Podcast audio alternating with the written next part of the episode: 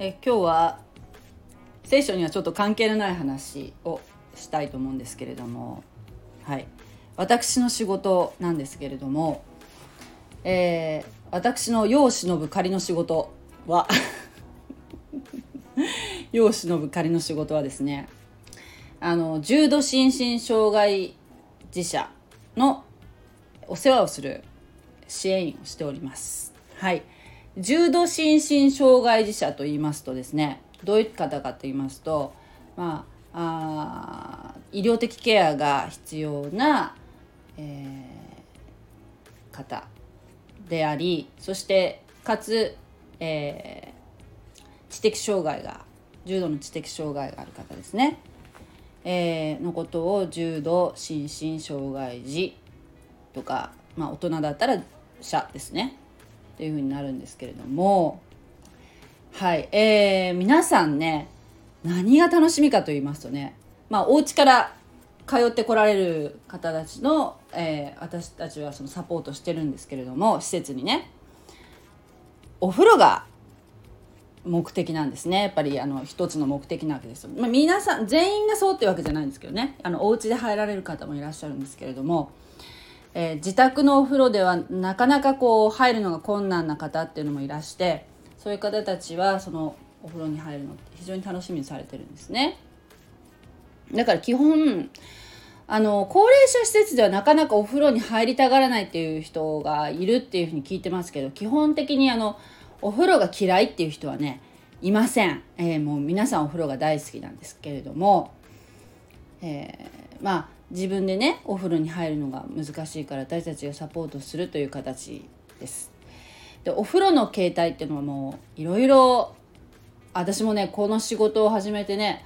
えー、こんなお風呂があるんだなっていうことを知ったっていう感じなんですけれども、えー、何て言うんでしょうね。機械浴って言われるものがありましてね。何て言うんでしょう。あのストレッチャーっていうこう横になるこう寝台みたいな横になるまあ簡易的なベッドみたいのがあってそれに横になっていただいてそして体を洗ってそしてそのストレッチャーがガチャンとこう浴槽の方に移動しましてそしてお、えー、浴槽がこう下からこうせり上がってくるような形。で湯船に浸かるっていうタイプのものとですね。あと、えー、最近、はい、導入されたのがミスト浴っていうのがあってこうやはりそのストレッチャーにまず横になっていただくんですけれどもでそれからですねこうカプセル長いカプセルのようなものにこうガチャンとこう 入っていただくとですねストレッチャーごと。そしたらそこに、えー、なんて言うんでしょうね、あの、ボディーソープがこの霧状になってふん、えー、こう出てくる仕組みになってて、で、それで体を洗うことができるんですね。そして、そのボディーソープで洗った後に、今度、その霧状のミストで、温かいミストによって体を温める。っていう、もう非常にこう、まあ最新のお風呂もあります。はい、その他に、えー、捕まり立ちができたりあるいはあの座位が取れる座る姿勢が取れる方っていうのは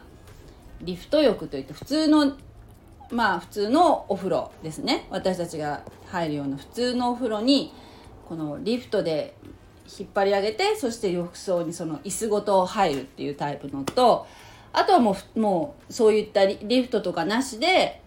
えー、まず浴槽に腰掛けてから足を片方ずつ入れてゆっくりこうお風呂に浸かっていただくっていう風な入り方する、え、方もいらっしゃいます。はい、今4種類のお風呂を紹介したんですけれどもねその中でね今日ね私も今日お風呂何人も入れてきたんですけれどもあの女性の利用者さんでねまあちょっと目の離せない方がいらっしゃるんですよ。あの何て言うかな移植って言ってあの環境をちゃんと周りのものを片付けておかないと例えばティッシュペーパーとかそういう紙類とかがあるとこう食べちゃう。そういうの移植食べ物じゃないもの食べること移植っていうんですけどそういったこともえー、危険がある方だしあとですねそうねあの感情の起伏がすごく激しいので、うん、で私たちみたいにこうやってお話しすることによって相手にこう、えー、コミュニケーション取れ取ることがやっぱ困難なお話ができない方なのでね。だからやっぱりこの自分のこう思ってるこういろいろ多分訴えたいことがあると思うんですけどそれが伝わらなかったりとかあるいはあとは寂しい、えー、大勢の人がいるんだけれども1対1で誰かがついていないともう、えー、うんて言うんでしょうね。感情が爆発してそして大きな声出したりね暴れたり、えー、あるいは私たち支援員とかの髪の毛をこう掴んで引っ張ったりね、えー、する引っかいたりとかそういったこともやっぱりあの特性としてあるんですねそういう方がいるんですよ。であのその方を今日お風呂に入れたんだけどあのその方つかまり立ちができるからね。お風呂は好きだしあのお風呂の時は非常にあの何て言うかな入れやすい方なんだけど、ね、そのヒノキ風呂にね今日入っていただいたんですよ。そしたらねもういつもはねなんか単語で例えばお豆腐とかね、えトマトとかお肉とかお魚とかね、えー、もう本当に単語でお話しされる方だしあまりこう何て言うかな言葉の意味っていうのがねなんかあの意味としてはなんかなかなかこう会話っていうものにはならないんだけどもお風呂にそのヒノキ風呂に入れてたらね一言ポツッとつぶやかれたのがね「幸せ」っておっしゃったんですよ。もうね私たちそれポッとその言葉をお風呂に使ってつぶやかれた時ねもうねえー、なんか思いがけないことね。幸せとかね言ったことなかったの。聞いたことなかったんだけど初めてそのね幸せ？幸せって一言おっしゃった時に私たちのそのなんか何て言うのかなストレスとかねもうあの何て言うかなこうモヤモヤしたね疲れみたいのがもういっぺんに吹き飛ぶわけですよ吹き。飛んでもうすごく嬉しくて「ああ今幸せって言ったね幸せって言ったよね聞いたよね」っていうふうにね私たち言い合ってすごくもうね嬉しかったんですね。そしてあのゆっくりねお風呂に使っていただいたんですけどもその後お食事の時間だったんだけどお食事もねなんかあの、まあ、薬の影響で以前はねちゃんと召し上がってたんだけど最近その薬の影響で食欲がすごい減退して、えー、の食べないっていう食べ食べない食べるの拒否されたりっていうことがね結構多かったんだけどそう今日はねあの、まあ、食べさせる支援員が上手だったんだと思うんだけどそれもあると思うんですけど全部召し上がってね。ほとんど。であと、えー、職場のそのナースがまたその後ね午後ナースが「えー、行ってきます」って言って部屋を出ていく時にね「行ってきます」って言ったらそれに対してね「行ってらっしゃい」って言ったんですよ。それもそんなこと今までなかったのそんななんていうのちゃんとこう会話になってるっていうかねこう意味のある